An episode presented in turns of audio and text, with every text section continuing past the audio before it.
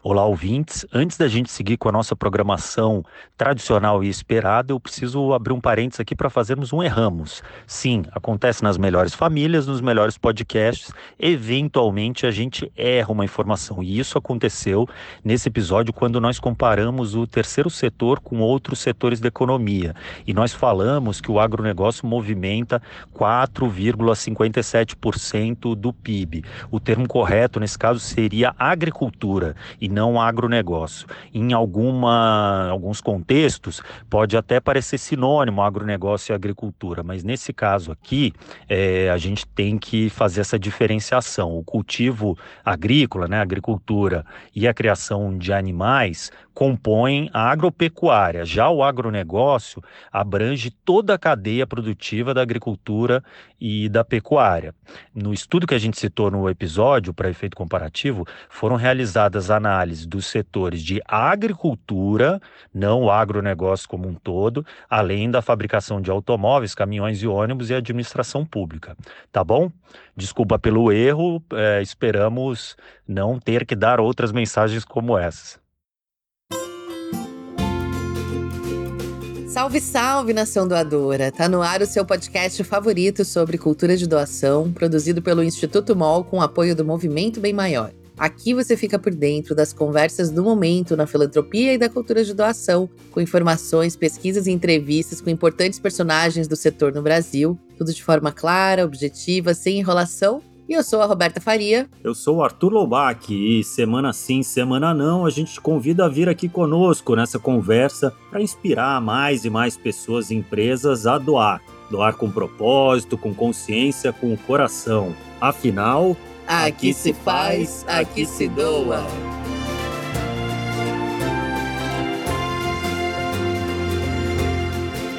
Olá, estamos de volta e a conversa de hoje é sobre a potência do terceiro setor para a economia brasileira. Para falar sobre o assunto, a gente convidou o Rafael Ribeiro. O Rafael é professor na Faculdade de Ciências Econômicas da Universidade Federal de Minas Gerais, a UFMG, e coordenador do programa de pós-graduação em Economia do Centro de Desenvolvimento e Planejamento Regional, o CDPLAR, da Federal Mineira. Ele também é membro associado do Centro de Economia e Políticas Públicas da Universidade de Cambridge e se especializou em teoria macroeconômica. No quadro Para Saber Mais, esse nosso quadro que a gente já aprendeu a amar, né, novidade dessa temporada, a gente traz dicas e inspirações sobre o tema para você mergulhar no assunto e refletir sobre os desafios e oportunidades para a filantropia e para quem atua com um impacto social nesse momento tão decisivo das nossas vidas. Bom, e para puxar o tema de hoje, a gente precisa relembrar o que gerou essa pauta aí, o assunto que bombou nos últimos meses nas conversas no terceiro setor, que foram os dados da pesquisa lançada em março, chamada A Importância do Terceiro Setor para o PIB no Brasil, numa iniciativa recente do Movimento por uma Cultura de Doação e executada pela Fundação Instituto de Pesquisas Econômicas, a FIP, e a Cital e Finanças do Bem. O levantamento apontou que a contribuição do terceiro setor para o produto interno bruto brasileiro é de 4,27% em números aproximados e que para cada 100 reais que o terceiro setor gera de riqueza, ele estimula outros 46 reais em diversas atividades econômicas. Para se ter uma ideia da importância desses números, o setor do agronegócio movimenta 4,57% do PIB, enquanto o setor de fabricação de automóveis, caminhões e ônibus contribui com 1,73% do PIB. E tem mais: 5,88% dos postos de trabalho do Brasil estão no terceiro setor, o que dá mais de 6 milhões de empregos por aí. Para se ter uma régua de comparação, em 2021, o setor automotivo, de quem a gente ouve falar tanto, ainda mais nesse momento aí de vamos deixar carros mais baratos para mais pessoas comprarem carros, para mais fábricas fazerem carros, e o setor automotivo emprega cerca de 420 mil pessoas em todo o país, segundo a Federação do Setor. Bom, sem dúvida que essas, comparando aí com esses dois setores tão importantes na economia brasileira, é bem impressionante as conclusões dessa pesquisa. Mas será que isso é muito? Os Estados Unidos, por exemplo, em 2022, contou com uma contribuição do terceiro setor que alcançou 5,6% do produto interno bruto, segundo dados do Independent Sector. Lá, o setor empregava aproximadamente 14% da população ativa. Uau, isso Uau. eu fiquei muito impressionado ficando atrás apenas do varejo e da indústria, como apontou um levantamento do Centro de Estudos para a Sociedade Civil da Universidade Johns Hopkins. Impressionante, né? Isso quer dizer que tem mais currículo. gente no terceiro setor do que, por exemplo, na educação ou no, nas Forças Armadas. E a gente aqui lutando por um espaço ao sol, né? Manda o um currículo para lá, pô. Atualizar o LinkedIn. E além dos números que comprovam a importância do terceiro setor para a economia, é preciso levar em conta os efeitos indiretos que esse setor exerce sobre outros setores. Como o próprio estudo comenta, quanto maior o nível de interdependência de um setor em relação aos demais, maior será o seu impacto. Para se ter uma noção, só no setor da saúde, o terceiro setor é responsável por 1,8 milhões de postos de trabalhos, diretos e indiretos. E tem um recorte de gênero importantíssimo também. Isso porque as mulheres representam 65% das pessoas empregadas por organizações da sociedade civil, segundo o último levantamento do IPEA sobre esse tema, que é de 2019. Ou seja, o fomento ao terceiro setor tem uma grande contribuição para a geração de renda entre mulheres. E a gente não tem esses dados, mas de forma empírica, eu apostaria em dizer que também tem um impacto enorme se a gente fizer recortes raciais e de renda.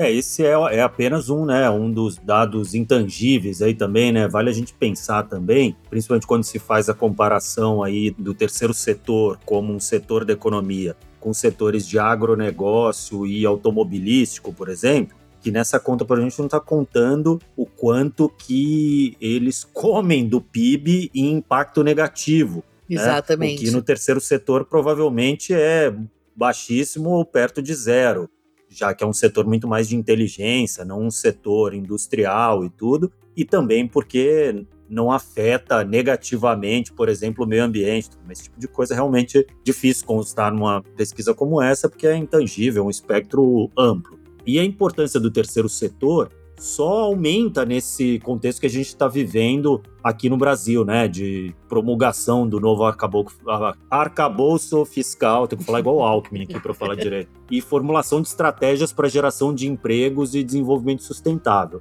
Há de se levar em conta que as organizações da sociedade civil não só foram fundamentais na assistência à população durante a pandemia, como também foram importantes para o diagnóstico da equipe de transição do novo governo. Tem sido ainda, né, o grupo aí de apoio às ações dos setores mais humanitários do governo. Vale lembrar, é composta por muitos dos nossos colegas, pessoas que já até passaram por aqui, que têm colaborado bastante aí nesse grupo. Isso colaborou para que, já no segundo dia do mandato atual da presidência, fossem resgatados mecanismos que garantem mais participação social nas políticas públicas. Quer um exemplo? Quer ou não quer? Quero, quero. Ah, que bom. É, a volta, por exemplo, do, dos conselhos como o CONSEA, que é fundamental no combate à fome no nosso país. Né? Ou seja, o terceiro setor está em toda parte, mete o dedo em tudo e é essencial para a gente se desenvolver como sociedade, não só nesse lugar do um mundo melhor, mas do ponto de vista econômico, político, social. E mais aí, como que a gente consegue reconhecer devidamente essa importância? Não só quem trabalha no terceiro setor sabe disso, mas fora dele. Eu não acho que dá para dizer assim com que a gente não é tratado com a deferência que mereceria, né? E como a gente faz para transformar ele numa potência na nossa economia? Bom, para isso a gente tem que resolver algumas equações para impulsionar o investimento social privado no nosso país primeiro. E além da desconfiança, que foi até tema de um dos nossos episódios recentes, você ouviu já? Com Muito bom, aliás, viu? Excelente. A falta de esclarecimento sobre o papel do terceiro setor para a sociedade civil ainda impõe desafios para atrair e formalizar investimentos. A gente costuma olhar para o terceiro setor e pensar ele a partir dos seus impactos, que podem ser atendimentos de saúde, biomas protegidos, direitos humanos garantidos e assim por diante. Só que esse impacto ele está diretamente ligado às organizações sociais, que são, digamos, a, a máquina que gera esses impactos. Então, quando um gestor público está pensando numa política pública ou a gente está discutindo uma reforma tributária que vai impactar a sociedade como um todo, a gente tem que pensar também quais são as consequências dessas políticas públicas, ou leis, ou reformas tributárias, em cima das organizações sociais. Porque senão a gente está tomando uma decisão sem pensar nas consequências sobre um setor que gira mais de 4% do PIB, e a mesma coisa vale quando a gente pensa no financiamento privado do terceiro setor. Então, quando a gente está falando de institutos, fundações, empresas, famílias filantropas, quando você financia essa máquina de uma forma inadequada, quer dizer, com foco excessivo em controle, o que você acaba gerando é menos impacto na ponta e não mais. Porque, de certa forma, você está desregulando a máquina para maximizar um resultado de curto prazo e não um resultado mais efetivo ao longo do período para problemas que são de longo prazo. Então a gente tem que pensar nesses dois lados da moeda. Bom, esse que você ouviu é o Leonardo Letelier, que é CEO da Cital e Finanças do Bem, que está por trás dessa pesquisa que a gente falou. Como ele disse, as estratégias de governança são importantes, mas é preciso que os investidores tenham confiança nas organizações. Mas em termos de políticas públicas, o que, que pode ser feito para impulsionar o crescimento do setor que é tão decisivo para a economia e para o bom funcionamento da democracia? Para o Leonardo, tem três pontos principais. Vamos ouvir. Quando a gente pensa em políticas públicas e regulamentações para o terceiro setor, a gente pode olhar de duas formas. A gente pode olhar aquelas que são setoriais ou verticais, como eu chamo, que são, por exemplo, focadas na saúde. E uma outra dimensão que a gente pode olhar são as transversais, que afetam todas as organizações, independente de qual a causa que elas defendem. E aí, acho que tem três ou quatro grupos que a gente pode olhar. Um é regulamentação, de forma geral, né? Assim, o que, que precisa para as organizações poderem trabalhar, poderem contratualizar e assim por diante. Outra é a parte é, de tributação, né? Como é que a gente garante que você tem uma menor tributação uma, e, e que, que ela seja mais sensata do ponto de vista de regras para esse setor que é tão importante da economia. E um terceiro seria de incentivos, tá? que eles estão mais comuns nas verticais, mas você pode pensar em incentivos mais transversais também, que eles fazem sentido para um país tão diverso como o Brasil. Tem uma série de medidas que podem fortalecer o terceiro setor, mas que elas são verdades para qualquer setor da economia. Se a gente falar de uma regulamentação melhor e mais leve, de uma tributação menor e mais sensata, por exemplo, isso certamente ajudaria o terceiro setor, mas isso é verdade para qualquer setor da economia. Algo específico para o terceiro setor seria a gente migrar a prática que a gente tem hoje como sociedade de fazer doações carimbadas para doações irrestritas, como a gente fala. Ou seja, doações para a organização mais do que para o projeto. Obviamente, a organização vai executar os projetos, mas quando você não carimba o recurso, você dá flexibilidade para o gestor da organização que você já avaliou e determinou que confia e quer ser parceiro dela, você dá a oportunidade dele tomar as melhores decisões ao longo do tempo. Às vezes a melhor decisão vai ser, por exemplo, comprar um sistema financeiro que seja mais eficiente. Além do projeto que, obviamente, vai ser, vai continuar sendo feito. Mas essa flexibilidade, que é normal em qualquer outro setor da economia, a gente não vai na padaria e diz para o padeiro quanto que ele tem que gastar em farinha, a gente não vai na banca e fala para o jornaleiro como é que ele tem que estocar revistas e jornais, a gente não deveria chegar para o gestor de uma organização social e dizer quanto que ele tem que gastar em cada linha orçamentária. Então, essa mudança de uma mentalidade de controle para uma mentalidade de confiança, que ela é comum em outros setores, mas é menos comum no setor social, ela vai permitir uma grande inovação, vai permitir mais efetividade nos programas, mas também inovação. E se o exercício aqui é expandir horizontes para criar políticas públicas mais eficazes para o terceiro setor, segundo o Leonardo, vale a pena olhar para o que outros países estão fazendo para impulsionar a cultura de doação. A primeira é não desincentivar doações. Então, o Brasil é um dos poucos países que tem um imposto sobre doações para organizações sociais. Não estou falando de doação de herança para a família, etc. Né? Além do Brasil, tem Croácia, Coreia do Sul, parece que a Bélgica tem algum tipo também, mas de qualquer forma, é exceção da exceção. Então, a gente, ao misturar a doação para herança, né, para família, etc., com doação para organizações sociais, e taxa as duas de forma bem parecida, a gente desincentiva doações. Acho que se a gente acabar com os problemas negativos, já é um, um excelente primeiro passo. Em relação a incentivos, eu acho que a gente pode pensar em algumas coisas, né? Por exemplo, nos Estados Unidos, os incentivos para a doação, eles são focados nas organizações e não nos projetos. Com isso, você estabelece um outro tipo de relação, outro tipo de dinâmica e você constrói organizações fortes, ou você tem maior chance de construir organizações fortes do que se você focar sempre no projeto, no famoso eu quero que vá tudo para a ponta. A outra discussão que eu já ouvi também, que é interessante, é eventualmente você utilizar capital oriundo de privatizações para criar fundos patrimoniais temáticos. Então pode ser para inovação, pode ser para saúde, para doenças, coisas assim. Então acho que tem aí alguns usos interessantes de capital advindo de privatização. Outro desafio para o crescimento do terceiro setor no nosso país é a desigualdade na distribuição de recursos, como tudo. Isso gera, né? Todo tudo. episódio a gente chega né, nesse. A desigualdade de absolutamente é todos, os todos produtos, os serviços, é. né, pessoas. Segundo a rede Igapó, que acelera projetos sociais incentivados na Amazônia Legal, dos 100 maiores investidores da Lei Rouanet em 2021, apenas 7 apoiaram projetos da região. A Amazônia Legal concentra apenas 2%, isso mesmo, 2% dos incentivos fiscais brasileiros, sendo que representa 60% do território em área 10% do PIB. Ou seja, se queremos falar em desenvolvimento sustentável, a gente precisa pautar a descentralização de recursos, abrindo caminhos para que organizações e projetos do norte e nordeste do país sejam financiados e promovam o bem-estar das comunidades locais. E nessa missão, segundo Leonardo, nós vamos precisar de um esforço coletivo do mercado, o, o famoso mercado, das organizações da sociedade civil e do governo, que pode financiar os povos da floresta com programas de transferência de renda incondicionais.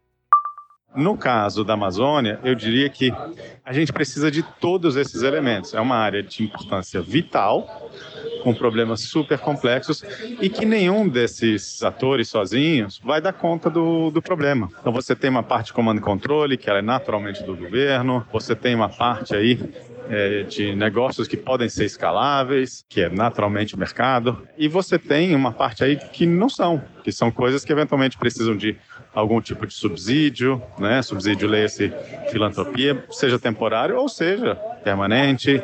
Você, o terceiro setor é um bom lugar para você testar políticas públicas numa escala menor, para depois, uma vez que, que tiver sucesso demonstrado, você escalar, por exemplo, via governo. A gente fala que a gente quer manter a floresta em pé. Só que para manter a floresta em pé tem que ter alguém cuidando. E cuidar da floresta não é necessariamente um negócio que vai dar, vai gerar renda suficiente para manter as pessoas lá, para ficar cuidando. Então, bolsas nesse sentido ajudam isso, ajudam a, a completar essa, esse quadro.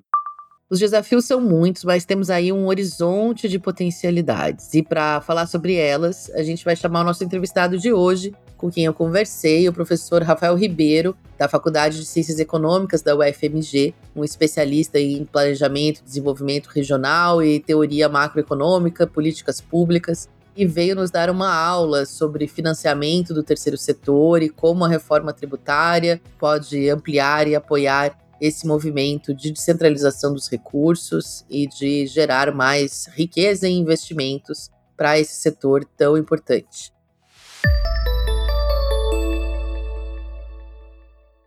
Olá, Rafael, seja bem-vindo ao nosso podcast. Olá, Roberto, olá a todos e todas. Muito obrigado pelo convite.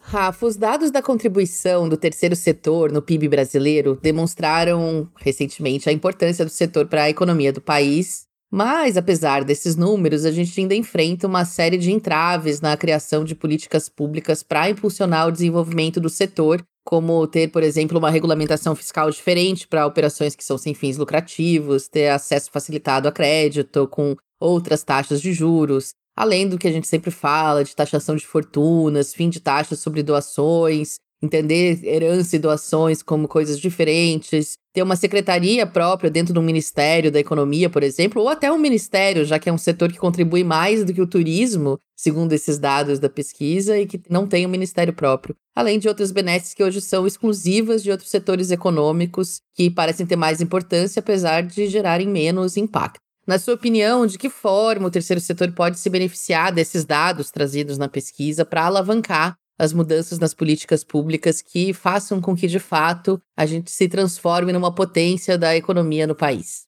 Bom, antes de a gente começar, de fato, a falar do, do contexto atual, acho que é importante a gente recuperar um pouco do histórico em que as discussões sobre o terceiro setor, elas entram no, no debate econômico, como um todo. Eu acho que o terceiro setor ele atua, ele, ele atua por organizações que são que estão na esfera privada, mas que atuam por sua vez em funções que são, digamos assim, de interesse público. Muitas dessas comumente ou historicamente realizadas pelo Estado, mas não exclusivamente o monopólio do Estado, e ou então outras atividades é, de caráter voluntário, mas que também sejam de interesse público.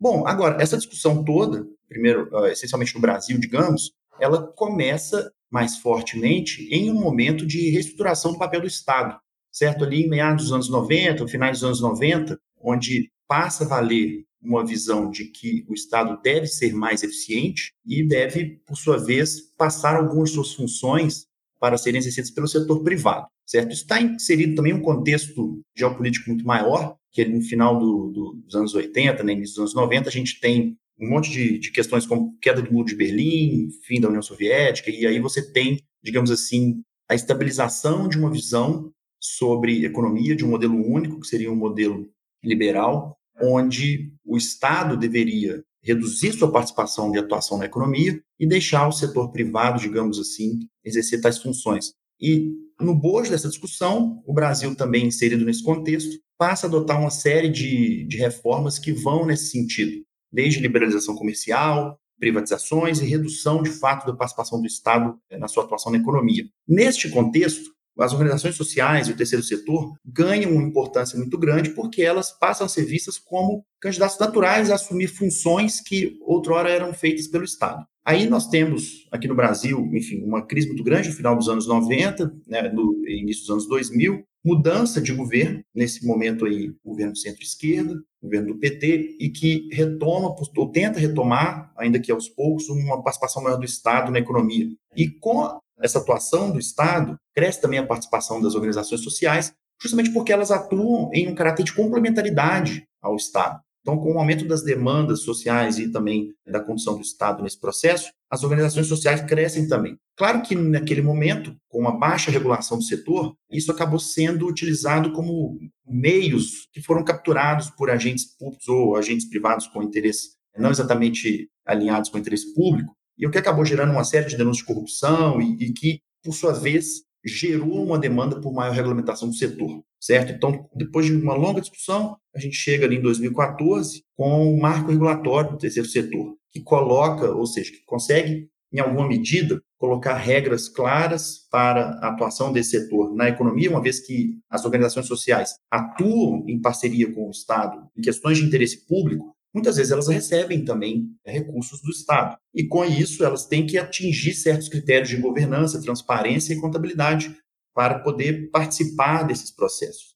E aí, o que a gente tem, né, a partir de 2016, 2017, foi novamente uma virada de governo, uma virada à direita, onde a gente retoma, digamos assim, uma visão de redução da participação do Estado e da sua atuação no, no processo de desenvolvimento econômico social, certo? Então, é nesse contexto que a gente chega hoje, com a atuação do Estado na economia muito fragilizada em, em função do que aconteceu nos últimos anos, tanto de, do desmonte que aconteceu em boa parte, digamos assim, da, das políticas públicas que haviam sido construídas ao longo do tempo, como também subfinanciamento em termos de, de contratação de pessoal e precarização do serviço de um modo geral, e o Estado abrindo mão de fato de conduzir o processo de desenvolvimento econômico e social. Então é nesse contexto que as organizações sociais, na ausência do Estado, cobrindo é, funções essenciais, principalmente nas regiões mais periféricas, se intensificam as iniciativas para poder permitir a provisão de certos serviços em regiões que não são mais atendidas pelo Estado. A atividade do terceiro setor, ela tem uma importância muito relevante em termos de PIB, como você disse, mas ao mesmo tempo não podemos pensar que isso exime o Estado de cumprir suas funções. Exato. Em tese, digamos assim, de planejamento, de desenvolvimento e inclusão social. Ah, e as funções que estão calcadas na Constituição, independentemente de qual é a, a bandeira do governo que esteja né, no, no poder no momento, assim, né? De, a gente não pode colocar nas costas das ONGs né, a responsabilidade de prover saúde, educação, infraestrutura e tantas outras coisas que, segundo a Constituição brasileira, são deveres né, ainda do Estado. Mas você consegue, né? Quando saiu essa pesquisa, assim, eu, a primeira coisa que eu fui fazer foi procurar qual é a participação de outros setores econômicos que aparecem muito mais na mídia, que tem muito mais participação política organizada, né, na forma de federações, de organizações setoriais, de sindicatos, enfim, para fazer essa comparação, assim, né? E eu acho que a gente tem que fazer também, aí como representante do terceiro setor, um certo meia-culpa, assim, de que a gente é politicamente menos organizado que outros setores econômicos capitalistas tradicionais. A gente vai até trazer, tem isso no, no, aqui no episódio, assim, essa comparação, por exemplo, com o número de empregos gerados pelo setor automotivo, que é tratado como uma coisa assim gigantesca e na verdade é muito menor do que o número de empregos gerados pelo terceiro setor e a gente vê isso na representação também dentro de políticas públicas, de políticas econômicas, né, de incentivos para o setor automotivo que a gente não vê da mesma maneira acontecerem para o terceiro setor. Então, voltando, né, nesse tema, assim, né, que políticas você acha que fariam sentido a gente ter, né, o que um país desenvolvido, bem organizado, independente de quem esteja sentado na cadeira do executivo ou do legislativo, né, a gente deveria ter para que a gente tivesse um terceiro setor com uma participação econômica relevante e entendida como relevante por todos, né, pela população, pelos outros entes econômicos, pelo Estado, né, e não essa coisa assim do aquele pessoal ali que pede dinheiro, meio coitado, assim, né? Que lida, que a gente não é muito, parece que não é levado a sério da mesma maneira. Você tem referências de outros países, como eles lidam, que benchmarkings a gente poderia ter, digamos assim, de políticas e formas de organização para o terceiro setor ser mais relevante na visão dos outros entes? É, o, o terceiro setor, ele, ele tem uma, um papel fundamental, digamos assim, na estruturação da sociedade como ela é hoje, porque, o, o de fato, como a sociedade hoje se tornou muito mais complexa e os processos muito mais ágeis, o setor público ele tem restrições na sua própria Constituição que o impedem de agir, de atuar com a velocidade de diligência que a sociedade muitas vezes exige. Uhum. Certo? Então, se você precisa fazer uma contratação de um serviço especial ou de comprar um equipamento especial para responder uma demanda emergencial, o setor público tem muito mais travas, porque você tem que abrir uma licitação para comprar, às vezes, um, um, computador que queimou, coisa do tipo. Sim. Ou para contratar pessoal, você tem que abrir concurso. Então, tem um processo que é necessário do ponto de vista do setor público, porque é isso que garante, digamos assim, pessoalidade nos processos, mas, contudo, isso gera outras rigidezes que o setor público não consegue atender de imediato.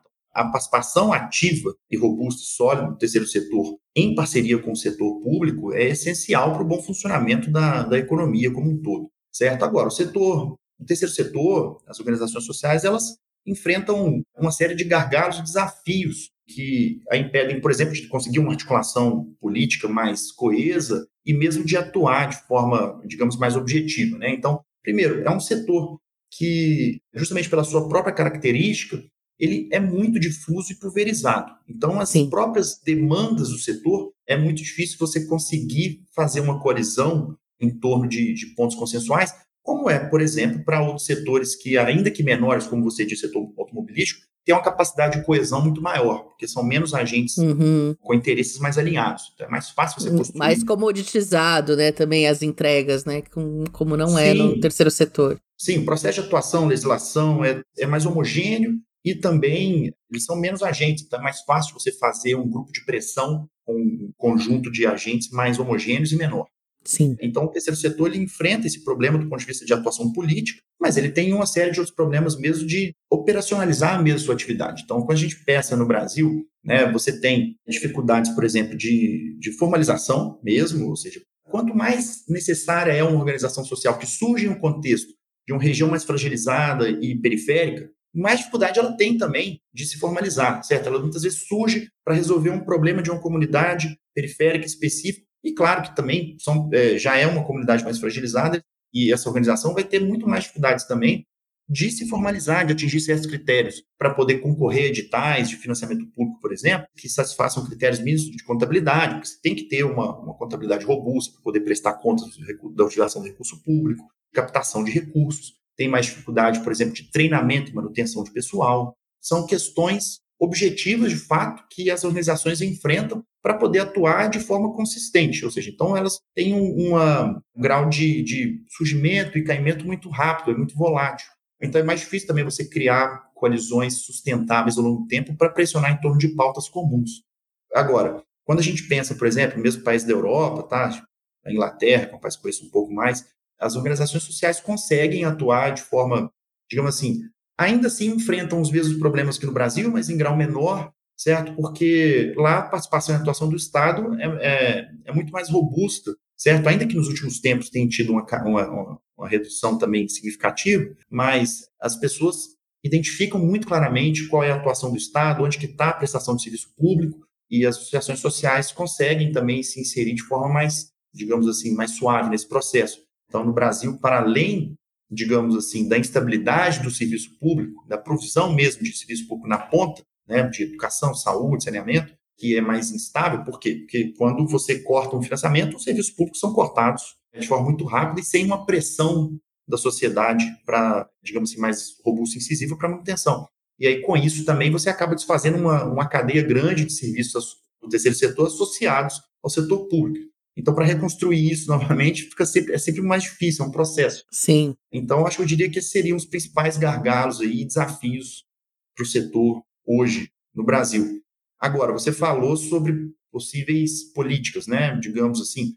Bom, primeiro, quanto mais específicos são os nichos, digamos assim, que uma determinada organização social vai atuar, mais específica ela é. E, por sua vez, também é mais difícil ela conseguir se formalizar. Então, você pega uma associação em uma periferia que vai tratar, por exemplo, de. vai tentar prover ali, sei lá, digamos, uma barraquinha de produtos agroecológicos sustentáveis na periferia.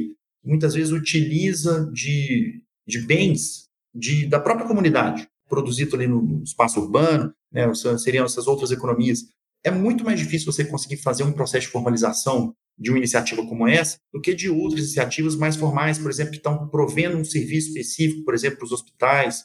E aí é claro que você precisa ter um olhar diferenciado para esse tipo de, de organização. Se o terceiro setor ele é muito heterogêneo, é muito difícil que a gente consiga regulamentar ou normatizar o setor com uma regulamentação muito horizontal, como é, por exemplo, o marco regulatório de 2014. Então, é preciso ter um olhar diferenciado, para, principalmente para essas iniciativas que estão atuando lá na ponta, na periferia, que não vão conseguir atingir os critérios mínimos para disputar um edital, conseguir recurso do setor público, elas precisam ter um olhar diferenciado. Então, talvez, ainda que a gente tenha organizações que façam isso, Sebrae, por exemplo, que dá assessoria né, para as associações que dão assessoria técnica para, as organizações sociais, mas é preciso intensificar esse esforço, aumentar a capacidade de fluxo de informação, assessoria na parte de gestão, na parte de contabilidade. Muitas vezes as organizações sociais não vão conseguir ter um, um, um setor de contabilidade específico para cada uma. Então, talvez centralizar um serviço desse para várias, onde você consiga ganhar escala nesse serviço,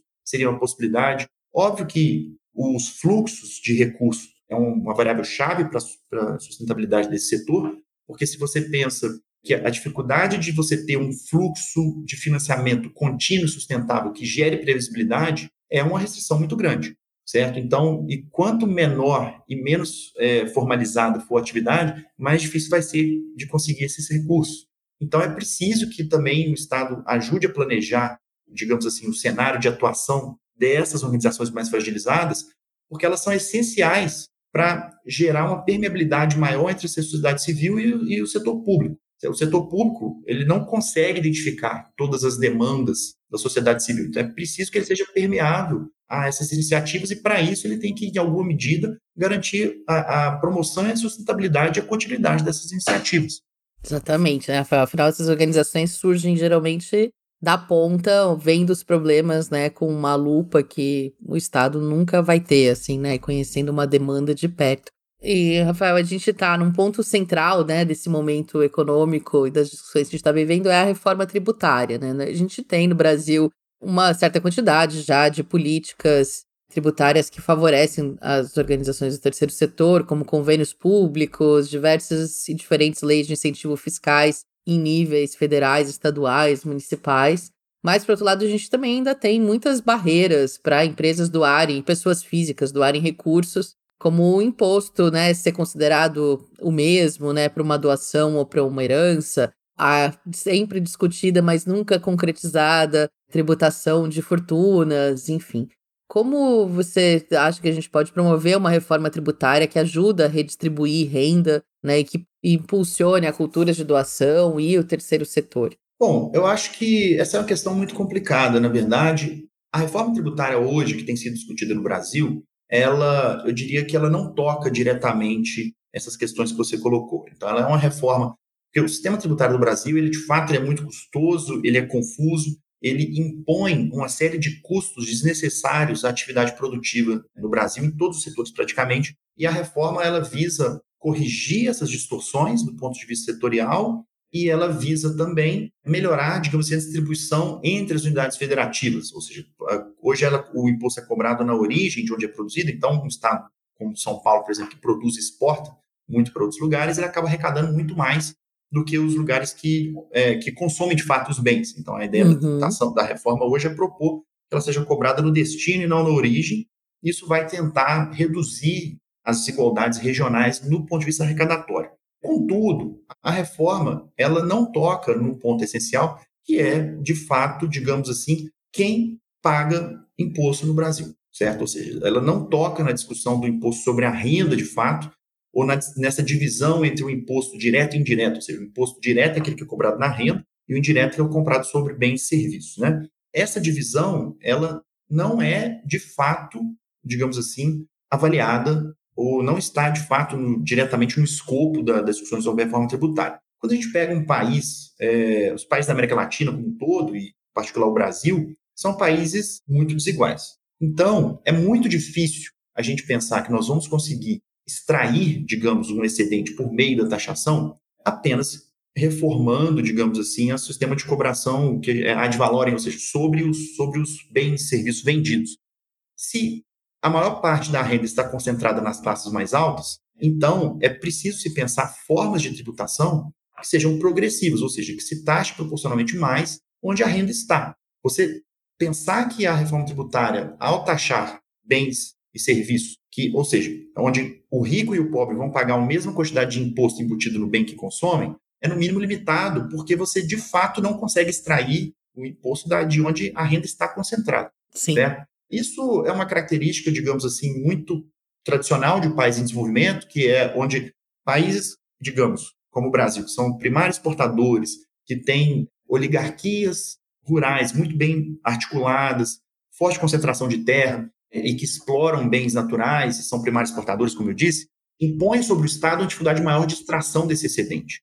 Então, para custear as funções básicas do Estado, acaba se impondo um custo maior sobre a taxação dos bens e serviços. Ou seja, então, que é altamente regressivo, você cobra o mesmo imposto do pobre e do rico. Países avançados, né, tradicionalmente, com a melhoria institucional e, a, e da sua capacidade de extração de excedente, elas conseguem migrar essa divisão taxar mais proporcionalmente a renda do que os bens, o que ganha, o que melhora a competitividade do setor produtivo também, por sua vez. Eu acho que essa discussão toda não está sendo feita diretamente na reforma tributária. E aí eu acho que tem restrições, inclusive, sobre isso, sobre como viabilizar politicamente, digamos assim, como taxar as elites. Né? Acho que essa que é a grande questão que a gente tem que se colocar aí, ainda falando de uma forma mais ampla aqui, sem falar do terceiro setor especificamente, mas a grande questão é como taxar as elites porque as elites têm um forte poder de articulação, tanto do ponto de vista do, do, do investimento, que sempre tem, ah, vamos taxar as elites. Aí o argumento é, não, é porque a gente vai investir menos e vai gerar menos empregos, e o incumbente, os políticos, ficam com medo de serem penalizados. E aí acaba não, isso não, não indo é, adiante. Mas é possível que os políticos consigam criar estratégias para poder realizar esse processo, certo? Então, tanto de tentar aumentar, digamos, a divisão nas elites, ou seja, uma política que eu diria que seria é, mais fácil ser tramitada seria, por exemplo, a política contrária à evasão de divisas, certo? Onde que você tem elites que pagam e elites que não pagam. Então, se você é contrário à evasão de divisas, você consegue gerar uma divisão da elite e implementar, talvez, uma medida nesse sentido. E deixar claro os benefícios também de uma reforma tributária progressiva para a população. Se você só vir e falar, ah, vamos, vamos taxar as elites, é difícil você conseguir o apoio popular para esse tipo de medida. Mas se você atrela isso na narrativa, ah, vamos taxar as elites para melhorar, digamos, os serviços de educação, de saúde, algo que seja mais poupável, é mais fácil você construir uma coalizão pelas bases que gere uma pressão maior sobre os políticos em prol de uma reforma tributária mais progressiva. Então, eu acho que essa discussão da, dessa essa economia política por trás da, da, das propostas de reforma tributária não têm sido feitas. Fica muito uma coisa de economistas falando, ah, vai gerar um aumento de tantos por cento de crescimento no PIB. Mas isso, Sim. eu diria assim, tem um poder muito baixo de argumentação sobre a população.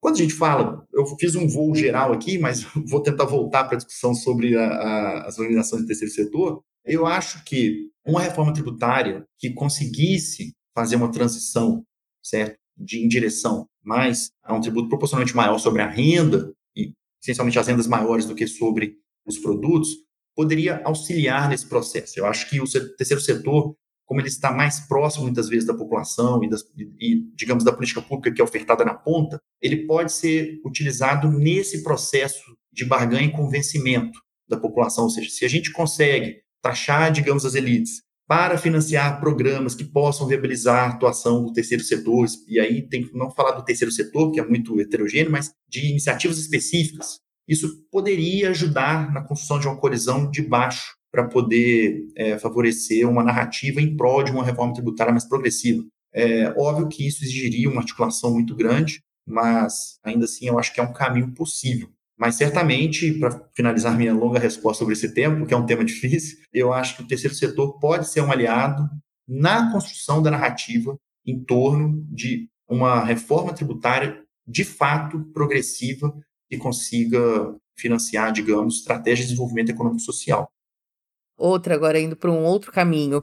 Na produção desse episódio, Rafael, quando a gente conversava ainda na, antes de chegar aqui na gravação, você comentou sobre os riscos que a gente corre diante de um crescimento do terceiro setor num cenário de redução do Estado, que, sem uma forte presença dele, um dos riscos seria que os projetos e as organizações ficassem mais e mais sujeitos a interesses privados de quem as financia e a quem das reais demandas da sociedade civil. A gente tem visto, por exemplo, nos Estados Unidos, né, essa questão da filantropia ser chamada do quinto poder agora, né? Tinha a mídia, que era o outro poder, né? Enfim, agora vem a filantropia com os super ricos financiando questões sociais que são dos seus próprios interesses. Por exemplo, grupos conservadores, né, de elites conservadoras financiando a mudança em direitos sociais já adquiridos, como o direito ao aborto ou ao casamento gay, e, enfim, no, fazendo isso por meio da promoção de organizações sociais que lutam contra isso.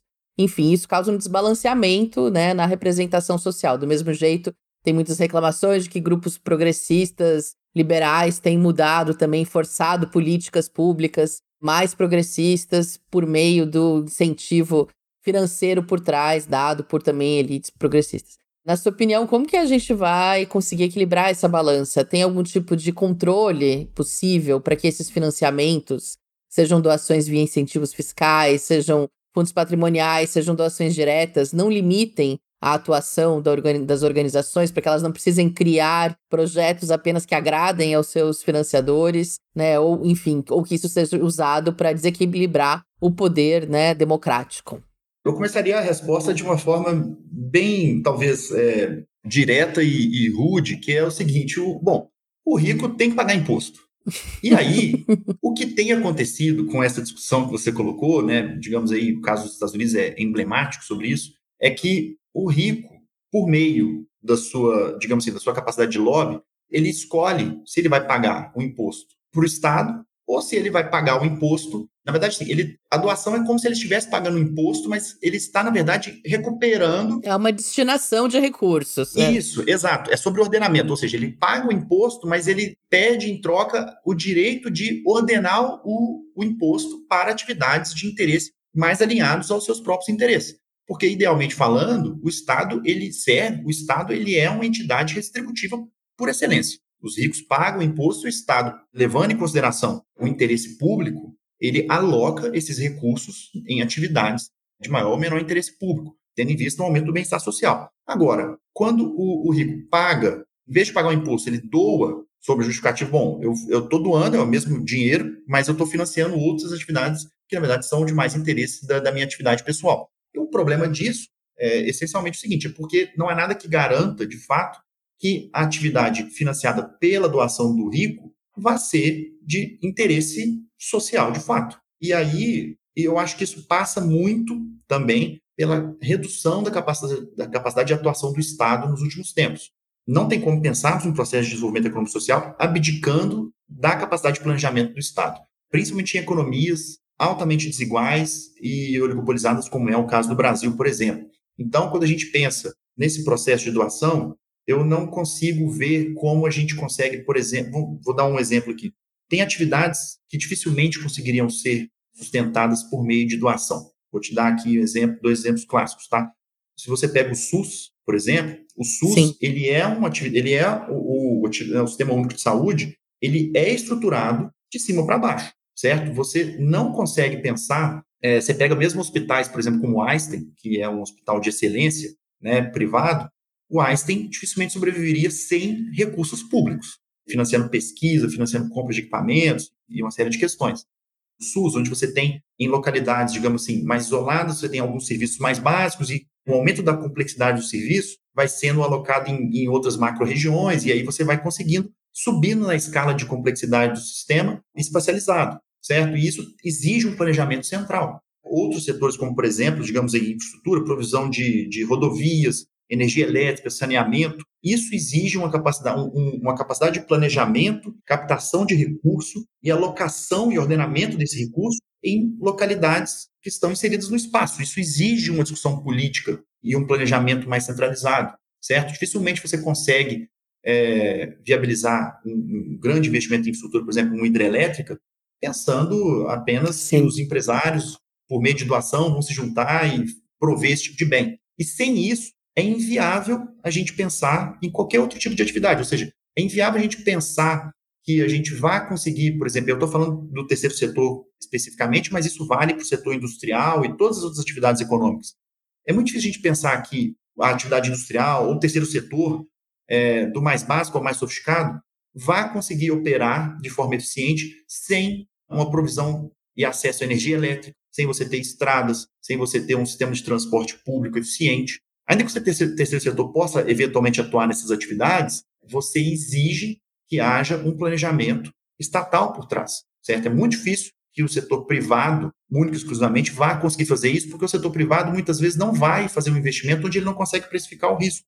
Quem precisa fazer isso muitas vezes é o setor público. E o setor público tem que estar muito bem equipado, com profissionais de capacidade, capacidade de financiamento, capacidade de, de captação de recursos privados, no planejamento como um todo disso certo? Então, é para concluir essa minha resposta aqui, a coisa da doação, ela tem um problema de base que é fundamental, que é quem está decidindo a alocação desse recurso não é uma autoridade democraticamente eleita, Sim. o que significa que ele pode desviar o ordenamento desse recurso para interesses privados, sob justificativa ou ali naquela na, no, no, no limiar da lei, onde fica difícil delimitar o que é interesse público ou privado.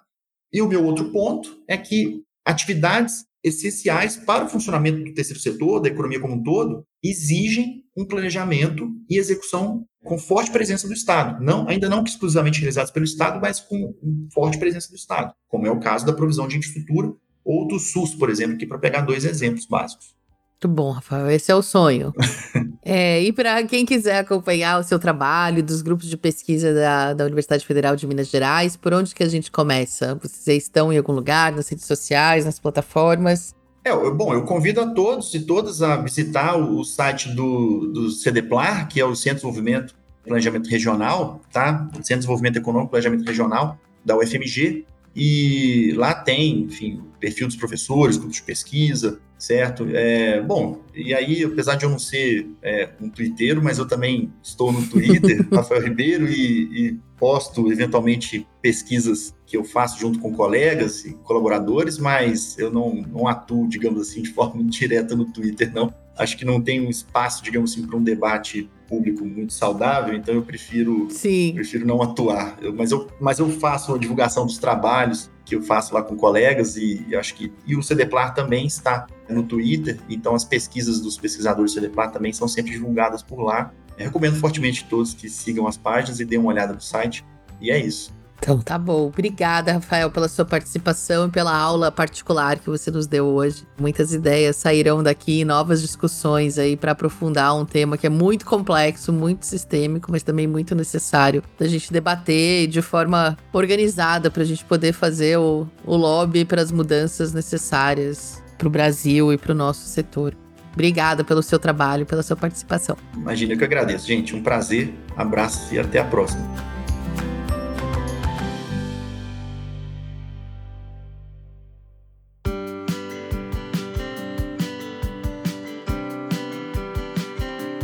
E bom, se você, como a gente, ficou desassossegado com as questões que o professor Rafael e que o Leonardo trouxeram, senta que vem lá mais dicas quentes sobre o tema do episódio. Está começando o nosso quadro para saber mais.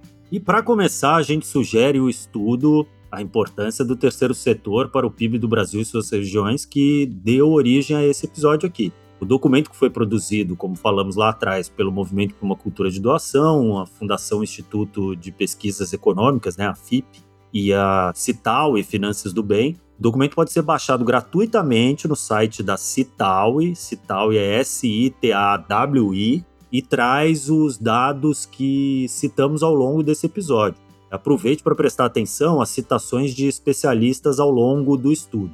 E para quem está no pique dos PDFs, esse é bom, né? O pique dos PDFs. Mais uma dica: é a última edição do estudo Perspectivas para a Filantropia do Brasil, do Instituto de Desenvolvimento do Investimento Social.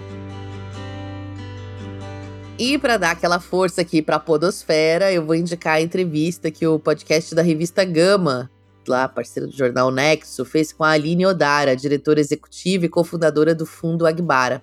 Ela conversou sobre os desafios que a filantropia negra enfrenta no Brasil e as potências que temos nesse cenário. A gente também recomenda conferir toda a edição que a revista dedicou à cultura de doação. O link está aqui também no final do episódio. E olha, se o terceiro setor representa uma alternativa tanto para a economia de desenvolvimento sustentável, tem pesquisador que o aponta como uma via possível para uma economia do pós-crescimento se você lê inglês, a gente tá precisando daquele apoiozinho de uma escola de inglês aqui. Não, né? a gente também pode, enfim, usar o chat GPT que traduz boa, as coisas. Acho que essa é boa. uma boa dica. É isso aí. Bom, nesse caso a gente recomenda o artigo dos economistas Jennifer Hinton e Danny McClurkin, publicado na revista Efemera.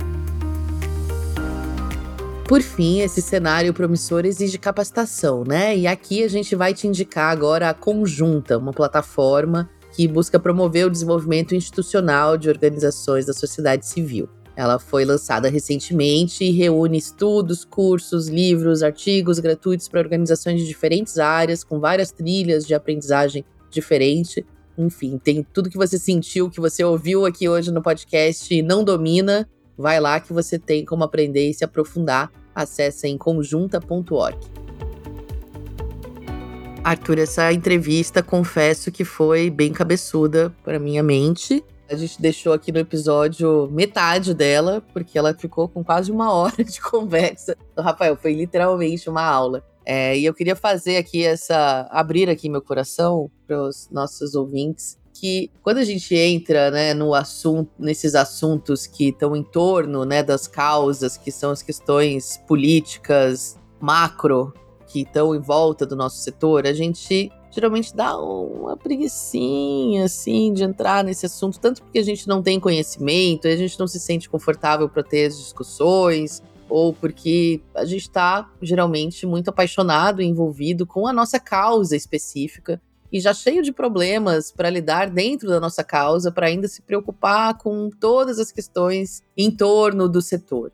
Mas a verdade é que vendo, assim, para mim o que mais me impactou, vendo esse estudo, né, e lendo depois tudo que se produziu de conteúdo e de discussões em torno dele, foi realmente fazer essa comparação. Eu comentei isso na entrevista com o Rafa lá, que eu fui imediatamente googar para ver qual era a importância dos outros setores, né, nessa participação no PIB. E é muito chocante você pensar, por exemplo, que no Ministério do Turismo, né, existe um ministério, existe uma empresa brasileira de turismo, que é a Embratur, para um setor que é muito menor do que o, o, terceiro setor, assim, né, em representatividade econômica, em impactos positivos, em geração de emprego, em geração de conhecimento, né, quando a gente fala das universidades, dos hospitais filantrópicos que estão aí também produzindo ciência, vem de um terceiro setor, muitas vezes, e a gente não está a gente não tem a devida importância no quando a gente vê os gestores públicos pensando uma reforma tributária, a gente não tá na lista dessa conversa, assim, né? Está se discutindo tributação sobre o consumo, discutindo tributação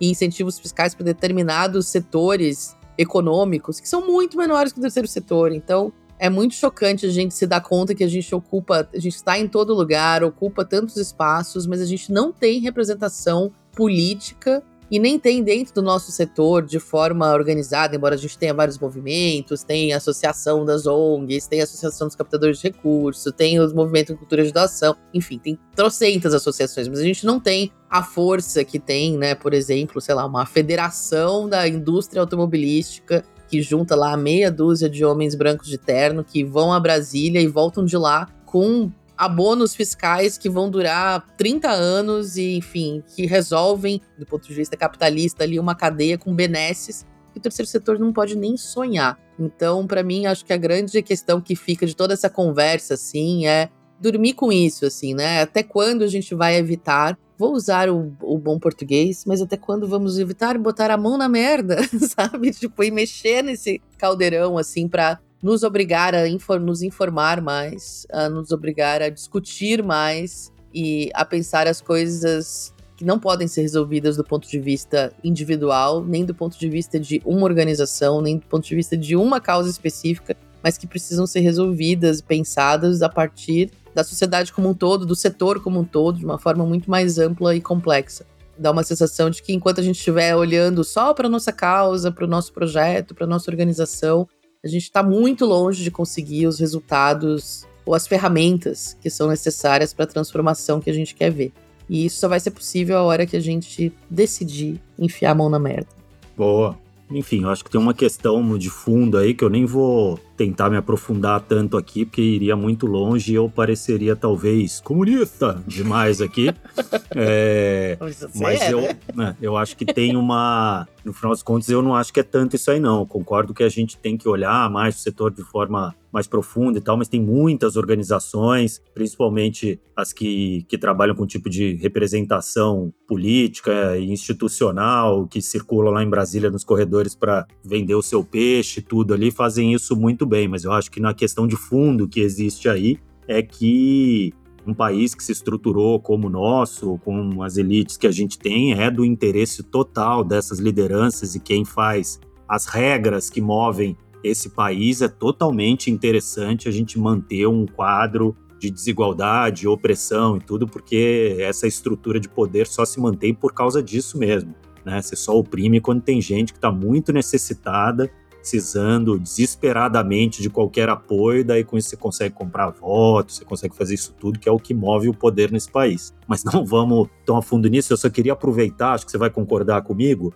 esse gancho, esse tema, para a gente fazer até uma espécie de meia-culpa, não sei se é uma meia-culpa na verdade, mas teve é, alguns episódios atrás que até nossa audiência aí, a, a Joana Mortari, nosso colega e tal, lembrou um episódio até de forma bem oportuna, que teve alguma coisa que a gente falou, não vou lembrar em que episódio, mas que deu a entender de que a função do terceiro setor seria cumprir a, as funções que o Estado não cumpre. Não é definitivamente. E eu acho que é oportuno a gente falar disso agora e lembrar disso, porque eu acho que tem uma coisa também que é, apesar de ser um setor potente, e que gera um impacto econômico importante, como mostrou essa pesquisa que a gente falou hoje, eu acho que ainda é entendido como algo anexo e não como algo próprio, né, que tem a sua vida própria. Por isso mesmo não tem o seu ministério, por isso não tem suas representações oficiais, porque parece que ele só está ali tapando uns buracos ali das coisas que daqui a pouco você corrigir não vai precisar mais disso.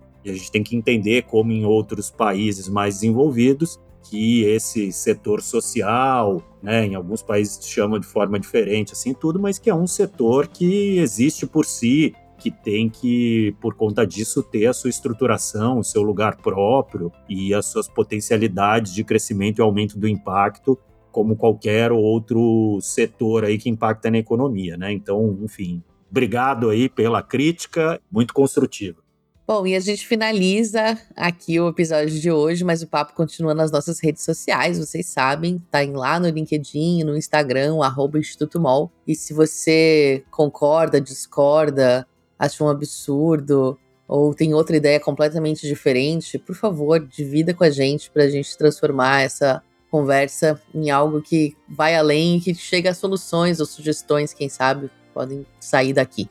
Se você curtiu esse episódio, vai lá, deixa seu comentário, compartilha com mais pessoas, vamos distribuir aquelas estrelinhas no Spotify para que essa, né, esse podcast chegue a mais gente. A gente está muito feliz, crescendo a audiência a cada Crescendo, episódio. Impressionante. Números chineses aqui. Enfim. Pô, gente, mas ó, é legal, gente. É o episódio. Não, a gente é o podcast. Vou começar a usar essa sempre. Mais ouvido na categoria Não, terceiro e agora setor non-profits da, da, da, Apple ideia, Podcasts. do Karnal, então a gente tá Não, voando. né, voando. Eu brilhei muito no LinkedIn por causa do Karnal. Enfim, ajuda a gente aí, gente. Mais gente ouvir esses papos. Esse podcast é uma produção do Instituto MOL, com apoio do Movimento Bem Maior. Esse episódio teve a produção da Ana Rodarte, o roteiro final e direção são da Ana Ju Rodrigues, da Vanessa Henriques, assistência de gravação da Vitória Prates, a arte da Glaucia Ribeiro e divulgação da Júlia Cunha, todos do Instituto MOL. A edição de som, como sempre, é do Bicho de Goiaba Podcasts. É, isso. Até a próxima. Até a próxima, gente.